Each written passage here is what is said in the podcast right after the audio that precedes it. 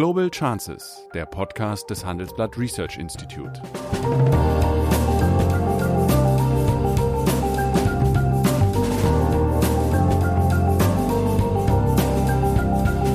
Der ehemalige Außenminister analysiert zusammen mit Professor Bert Rürup die geopolitische Lage, exklusiv für den Chefökonom, den Newsletter von Professor Rürup. Aber es scheinen uns die Techniken zu fehlen, das so zu können, wie das Südkorea kann oder wie das China gekonnt hat. Bei China kommt erleichtert hinzu, ist eine Diktatur. Ich habe heute Morgen eine Fernsehsendung gesehen, da war eine Familie acht Monate in seiner Wohnung ihrer Wohnung eingesperrt. Das ist vielleicht deshalb kein gutes Beispiel, aber ja. Südkorea ist eine Demokratie. Ja, das ist, das ist wohl wahr. Guten Tag, Sigmar. Guten Tag, Bert. Ich hoffe, es geht dir gut in dieser wirren Zeit. Noch ja, noch ja. Muss das noch, noch immer betonen. Ja, heute möchte ich mit dir über den am Mittwoch von den Ministerpräsidentinnen und Ministerpräsidenten beschlossenen aber unter der Regie von äh, Kanzlerin Merkel entstandenen Soft-Lockdown äh, diskutieren, durch den die doch jetzt rasant gestiegenen Corona-Infektionszahlen gestiegen sind. Das Interessante war, kurz vor dem Treffen am Mittwoch, äh, der Ministerpräsident mit der Bundeskanzlerin hatte seine Informationsveranstaltung vom Chef der Kassenärztlichen Vereinigung mit zwei also renommierten Virologen gegeben. Und die haben bemerkenswerterweise genau vor solch einem Lockdown, auch wenn es ein Soft-Lockdown ist, gewarnt bzw. abgeraten. Und stattdessen meinten sie, man müsse lernen, mit dem Virus zu leben. Nämlich wenn die ab Montag in Kraft tretenden Maßnahmen Ende November auslaufen würden, würde natürlich wieder äh, das Virus hochpoppen und man könnte doch nicht Lockdown, Normalisierung, Lockdown vorgehen, sondern sie plädierten dafür, eben solange es keinen Impfstoff gäbe und wenn es den gäbe, würde es auch noch eine Zeit lang dauern, lieber äh, nicht mit Schließungen zu reagieren, sondern zu versuchen, eben die Verhaltensweisen zu ändern im Sinne eben eines Lebens mit dem Virus. Was sagt Sigmar Gabriel dazu? Ja, erstmal würde ich mir wünschen, dass ähm, solche Ärzteverbände vielleicht mal ihre Stellungnahme abgeben würden, nachdem etwas beschlossen ist und nicht vorher. Ähm, das, was die Ärzte dort befürchtet haben, einen kompletten Lockdown, gibt es ja gar nicht. Gibt es nicht, nein. Also ähm, ich muss, ich meine, ich verstehe die Verlockung, auch mal in der Zeitung und im Fernsehen zu sein. Äh, und wenn so viele Kollegen sich öffentlich äußern, will das vielleicht auch mal der Chef der Kassenärztlichen Vereinigung oder ich, ich menschlich verstehe ich das alles. Aber mir wäre lieber, die würden, wenn, dann sich gegenüber der Regierung äußern und nach, nach Möglichkeit im Rahmen von Beratungen oder nachdem die Regierung Vorschläge macht, aber nicht vorher. Was das alles bedeutet, dazu trägt allerdings die Politik, das muss ich sagen, bei, dass die Leute natürlich nicht mehr wissen, was soll man eigentlich noch glauben. Ähm, ich denke, dass was die Kanzlerin mit den Ministerpräsidenten beschlossen hat, ist ja der Versuch, äh, das Leben mit dem Virus zu ermöglichen, indem wir die Welle der ansteigenden Infektionen so gering halten, dass wir nicht die medizinischen Kapazitäten überfordern. Denn was hilft alles Reden über, wir müssen mit dem Virus leben, wenn am Ende die Krankenhäuser überlastet sind und die Menschen sterben, weil sie keine medizinische Versorgung bekommen? Also deswegen glaube ich, beides stimmt. Wir werden nicht, der Staat ist nicht allmächtig. Im Übrigen gibt es auch für den Staat, der Bürger schützen will, Grenzen seiner Befugnisse. Er darf auch nicht jedes Mittel anwenden, sozusagen, um die Bürger zu ihrem Glück zu zwingen. Und noch ist die Verfassung nicht so weit ausgenutzt worden, dass der Notstand ausgerufen wird. Insofern haben die Ärzte recht, dass der Staat nicht alles tun darf. Er, er tut auch nicht alles. Aber er muss schon dafür sorgen, dass jedenfalls die medizinischen Kapazitäten noch ausreichen, um am Ende denjenigen, die Hilfe brauchen, auch Hilfe zu gewährleisten. Sie hören Handelsblatt Global Chances. Nach einer kurzen Werbeunterbrechung sind wir wieder da. Dieser Podcast wird präsentiert von O2 Business. Mit den neuen O2 Business Unlimited Tarifen sollen sich Geschäftskunden keine Gedanken mehr machen, ob genug Sprach- oder Datenvolumen vorhanden ist. Sie sollen sich nur noch entscheiden, welche Anwendungen für Sie wichtig sind. Mehr dazu unter o2business.de. Aber das Argument, wir müssen es jetzt, jetzt machen, damit wir Weihnachten wieder zusammen feiern können, ist natürlich auch nicht sonderlich zielführend. Nämlich so ja, es, ja, ist, also, es ist, ein, es ist ein, ein sehr pragmatisches ja. Argument. Äh, das ist der Versuch, wenigstens rund ums Weihnachtsfest eine Situation zu erzeugen, wo man äh, sich begegnen kann. Ich, ich, das, ich kann das kulturell verstehen. Ob es wirklich klappt, wird man sehen. Ich meine, in einem muss man der Kanzlerin aber mal beispringen. Als die Ministerpräsidenten da vor 14 Tagen sich mit ihr getroffen haben und der Überzeugung waren, man muss eigentlich gar nichts machen oder nur wenig mhm. tun, da hat sie ihnen vorhergesagt, Leute, die Zahlen werden so dramatisch ansteigen, in zwei Wochen sitzen wir wieder hier und beraten das Gleiche. Sie hat recht behalten. Es wäre besser gewesen, vorher mhm. äh, sich darauf vorzubereiten. Und eines muss man vielleicht insgesamt sagen. Wir haben jetzt seit März, April diese Debatte um die Pandemie. Ich fand einen Vorschlag, den ich glaube, Herr Füst äh, oder Herr Hüter im Handelsblatt gemacht haben, nämlich mehr über die Frage nachzudenken, welche Regeln kann man schaffen, damit Dinge ermöglicht werden und nicht nur Regeln zu schaffen, die Dinge verbieten. Das fand ich eigentlich eine vernünftige Strategie und der sind wir bislang, obwohl wir sechs Monate Zeit hatten, nicht so richtig gefolgt. Denn das bedeutet ja, dass man versuchen muss zu überlegen, welche Rahmenbedingungen muss ich an Schulen, Universitäten, im öffentlichen Leben schaffen, damit möglichst viel erlaubt bleiben kann. Wir diskutieren eigentlich äh, immer nur anhand der Infektionszahlen, was wir jetzt verbieten müssen. Mhm. Vielleicht muss man die Debatte tatsächlich mal umkehren. Ja, aber man hat doch jetzt äh, strikte Konditionen gemacht. Also äh, deswegen äh, im Prinzip teile ich deine Position, aber wenn man sich diesen Katalog der Verbote gegen äh, durchschaut, muss man schon bei der einen oder anderen Sache ins Grübeln kommen. Warum soll eine Gaststätte, die ein striktes Konzept verfolgt, nicht öffnen?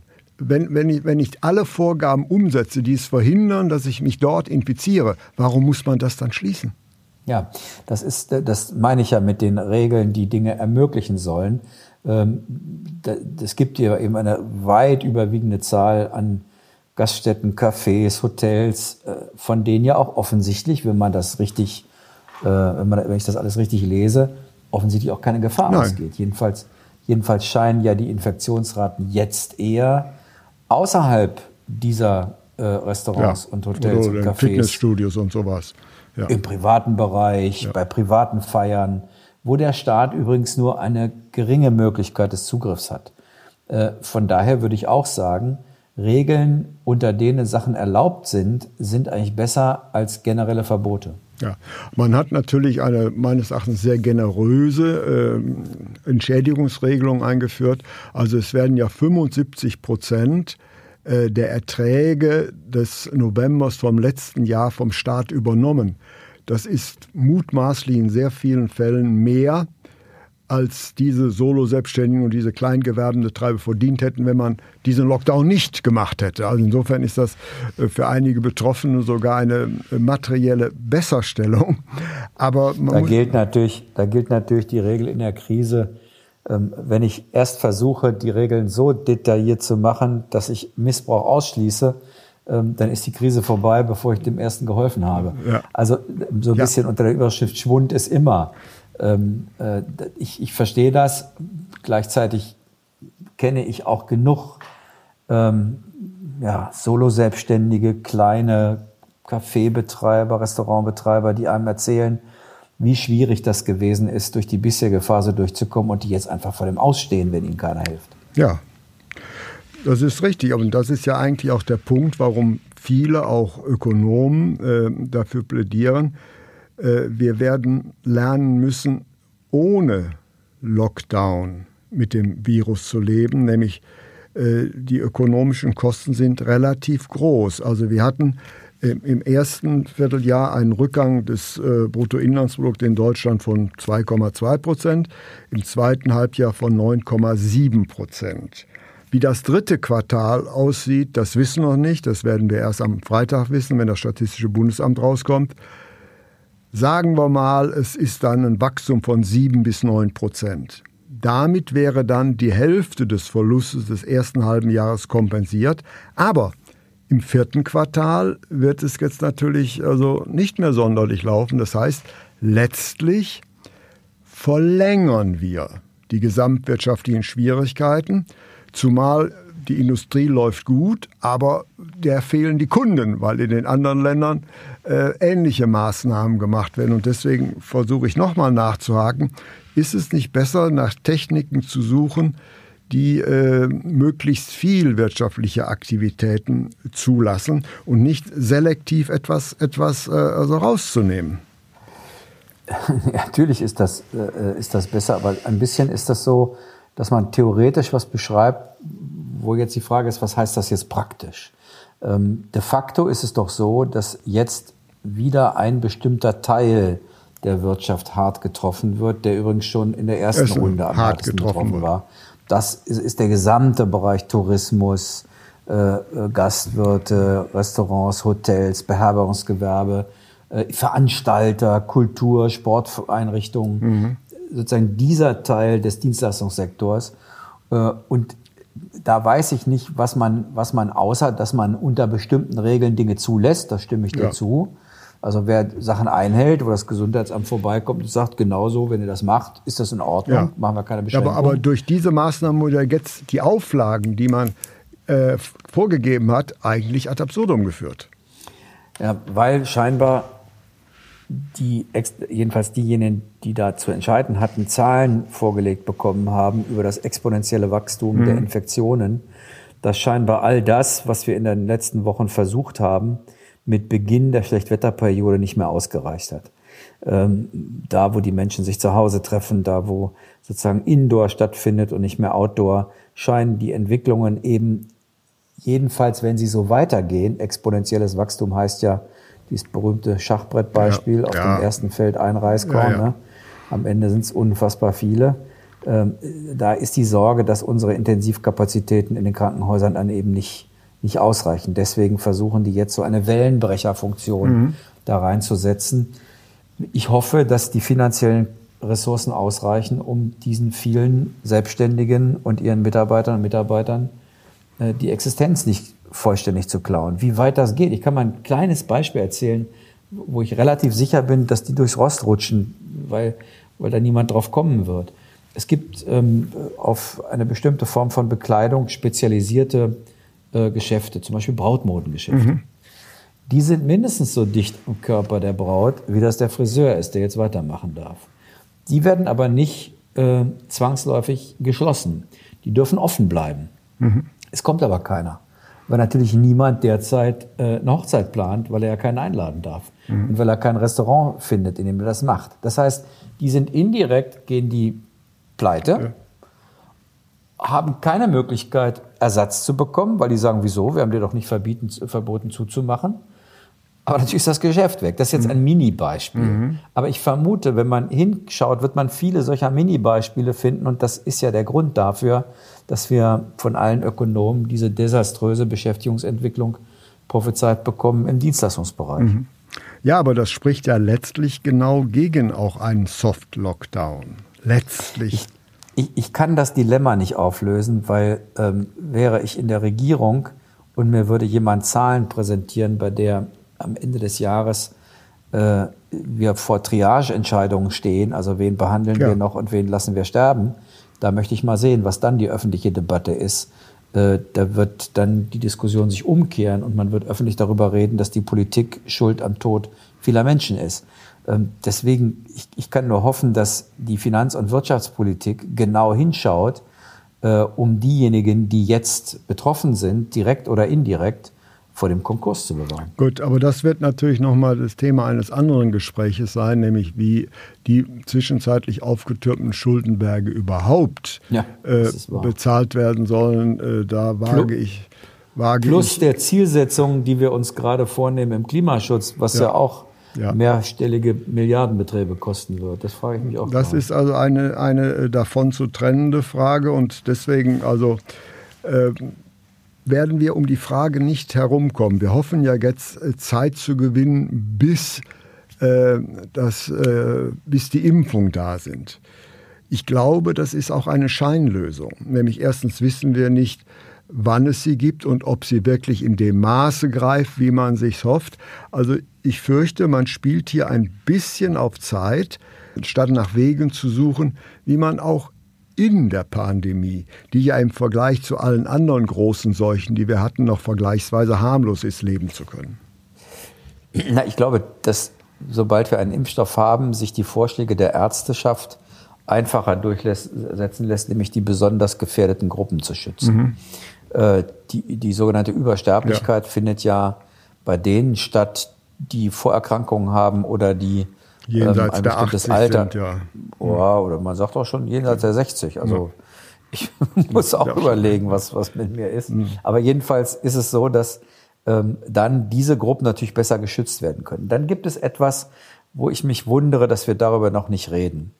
Äh, diese Pandemie wird ja offensichtlich weltweit dort am effektivsten bekämpft, so, so bitter das ist, wo das Thema Datenschutz eine weit geringere Rolle spielt, weil Tracking mhm. äh, dort ermöglicht wird. Bei uns ist es ja so, dass diese Wellenbrecherfunktion des, Lo des Lockdowns deshalb kommt, weil die Gesundheitsämter überfordert sind, die Rückverfolgung der Infektionen äh, noch hinzubekommen. Ähm, das hat auch nicht nur was mit personellen Kapazitäten zu tun, sondern schlicht mit technologischen und mit bestimmten Tracking-Methoden, die bei uns eben nicht stattfinden und wahrscheinlich noch nicht mal erlaubt sind. Und ich, ich muss manchmal ein bisschen lachen, wenn, äh, eigentlich soll, soll man nicht drüber lachen, aber wenn Frau Schwesig in Mecklenburg-Vorpommern sagt, sie würde eine ex exzellente Corona-Politik machen, weil so wenig Infektionen hat. Das hat natürlich was damit zu tun, dass sie irgendwie unter 70 Menschen pro Quadratkilometer hat, wogegen in Berlin über 4000 leben und die Gesundheitsämter dort schlicht überfordert sind, diese Infektionsketten händisch oder mit dem Telefon oder wie auch immer nachzuverfolgen.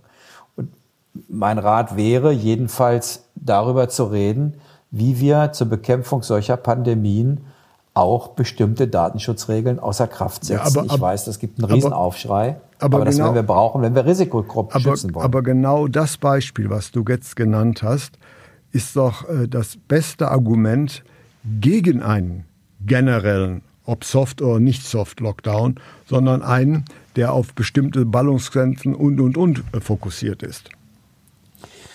Naja, äh, man hat da diese Werte genommen, wie hoch steigen die Infektionszahlen. Und dann hatten wir diese schöne Deutschlandkarte, wo wir alle gedacht haben, ist doch wunderbar, sind nur die Ballungszentren. Mhm. Äh, ich meine, selbst mein Landkreis hier, wir sind nun wirklich Diaspora, wir liegen inzwischen auch äh, äh, oberhalb der 35 und es wird sich rasant entwickeln. Ja.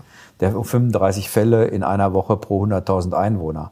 Äh, nebenan, äh, ein Landkreis äh, äh Nordheim hatte auf einmal 150 Fälle, jetzt übrigens noch 13, wahrscheinlich an einem ganz speziellen Punkt ein Ausbruch.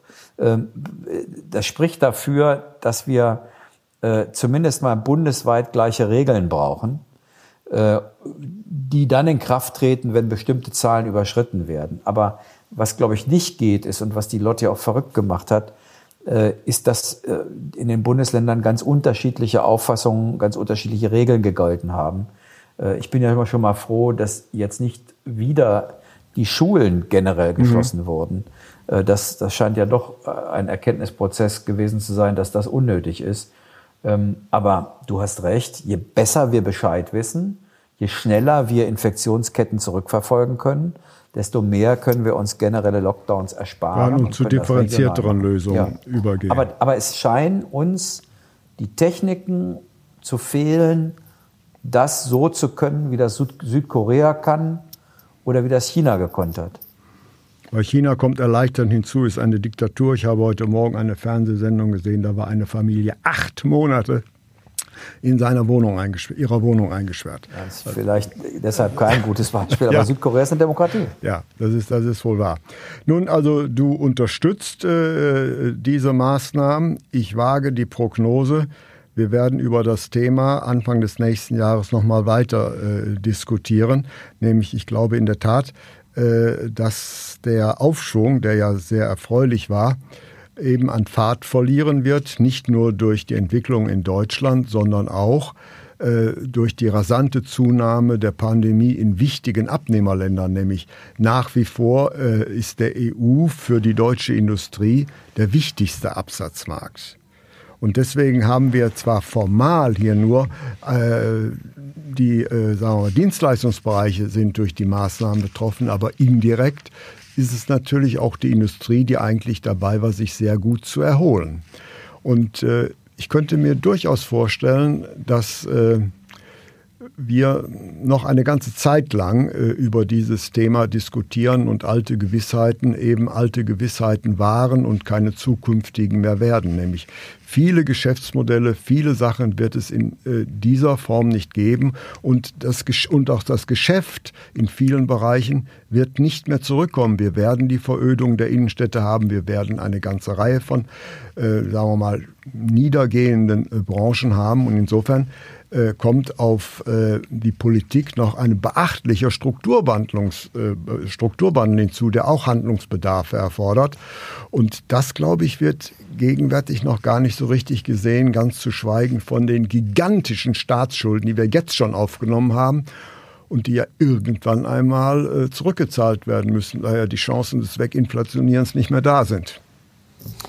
Das ist wahr. Es gibt ja immer zwei Phasen, in denen man sich dann bewegt. Das eine ist Crisis Management und das andere ist Crisis Solution. Wir sind weit entfernt von Crisis Solution. Wir versuchen in der Krise die Schäden so gering wie möglich zu halten. Wir sind weit entfernt davon, ähm, wie man das so schön sagt, gestärkt daraus hervorzugehen. Äh, ich habe mich in den letzten Wochen ohnehin gewundert über die sehr optimistischen Prognosen, was die wirtschaftliche Erholung anging. Ähm, am meisten habe ich mich darüber gewundert, dass man das immer an der Entwicklung der Aktienmärkte gemessen hat, äh, äh, was nun wahrlich nur ein sehr begrenzter Ausschnitt der wirtschaftlichen Erholung ist. Und die Corona-Krise überlagert ähm, oder sind uns so gefangen, dass wir die von dir zitierten, zitierten strukturellen Veränderungen, also in der Automobilindustrie beispielsweise, mhm. Äh, in der veränderten äh, Verteilung von Wertschöpfung zwischen äh, Produktion und Datenplattform, dass wir die gar nicht richtig zur Kenntnis nehmen. Und wir werden uns wahrscheinlich wundern, wie sehr unser traditionelles Erfolgsmodell auch ohne Corona unter Stress gerät.